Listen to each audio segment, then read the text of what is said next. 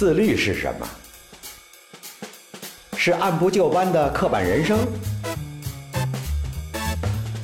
是画地为牢的灵魂套索？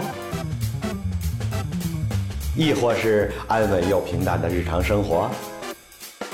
对我来说，自律是活出自我的开始。我是演员张双立，这里是由喜马拉雅独家播出的《潮人自律指南》。Hello，喜马拉雅的听众朋友，大家好，我是演员张双立。今天我们要聊一个不忍直视的话题，就是年龄和油腻。年过三十，男性都开始焦虑自己成为油腻大叔，女性也不例外，担心自己成为。油腻大妈，网上看过一个中年油腻等级表，哎呦，吓死中年宝宝的节奏啊！表上列出了中年油腻常见状态：一、腰带上挂钥匙；二、后视镜挂佛珠；三、车身贴有越野一族和进藏路线的车贴。四大谈酒文化与茶文化，五爱听草原歌曲，六对名人野史如数家珍，七热爱养生枸杞茶，八使用翻盖手机皮套，九能用肚皮敲出加州招待所的节奏。看着这列表啊，笑着笑着，眼泪就下来了。不只是过了三十的男性。其他年龄层的男男女女都有年龄焦虑。过了三十岁的女性焦虑变成大妈，九零后开始焦虑眼角的鱼尾纹和后退的发际线，连高中女生都害怕被初中女生称为老女人、老阿姨。现在年轻人流行的佛系丧文化，说白了不也是一种丧丧吧？现在年轻人流行佛系丧文化，说白了。不也是一种对于年龄与现实的不满和无奈吗？如果年龄焦虑什么岁数的人都有，那说到底，大家焦虑的其实就不是年龄本身了，背后的根本原因，在潮叔看来，是失去了对生活的热情与期待，用年龄作为刻度尺，把自己禁锢在应该的位置上，这实在是不太潮。不太酷了。不论是什么年龄，我们都要对生活充满期待。说起来容易，做起来难呐。别看潮叔我今天这么潮这么酷，我也经历过中年危机。我四十一岁那年，危机感集中爆发，生活不知何时起早已变得特别的平淡。家，剧组拍戏两点一线，单调。且索然无味。照镜子，发现原来镜子中的倔强少年没了，出现的是一张日益苍老的脸，越来越厚的双下巴，越来越挺的啤酒肚。这个人真的是我吗？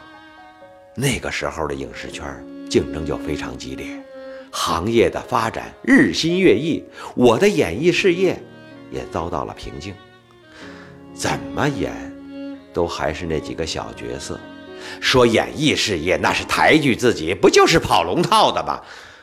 每年都能看到新的年轻人进剧组，新的小鲜肉演员上屏幕，父亲的年龄也越来越大，身体也大不如从前了，需要照料，需要花钱，我从深处感到焦虑和心塞，不会撕心裂肺，但却让人。夜不能寐，借酒消愁，喝多了居然发现自己连哭都哭不出来了。转变的契机出现在那年深秋的一个傍晚。很多年后的今天，我依然觉得记忆中的那个日子特别的刺眼。我穿着睡衣就下楼买烧饼，老板娘竟然用了五秒才认出我，眼神中充满着惊愕。还有怜悯，这就是我的生活吗？我就这样了吗？我问自己。回到家里，一直无法平静。我生命的意义在哪里啊？我为什么活着？随手翻看自己的剧照影集，一股强烈的情绪涌上来，一下子想通了。我就是爱演戏呀，从小就爱。年轻的时候，在每场白天搬煤晚上排练，也是爱。现在也爱呀。在戏中，我经历了不同人物的人生，体会到了不同的生命。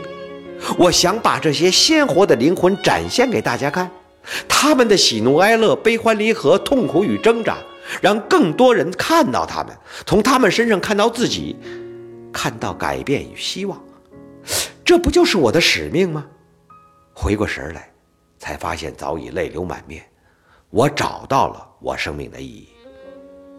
我欣然接受了我的年龄，接受了我中年的尴尬处境，开始对生活充满了期待，接纳现在的生活，找到了生命的意义，乐观的去面对一个值得期待的世界。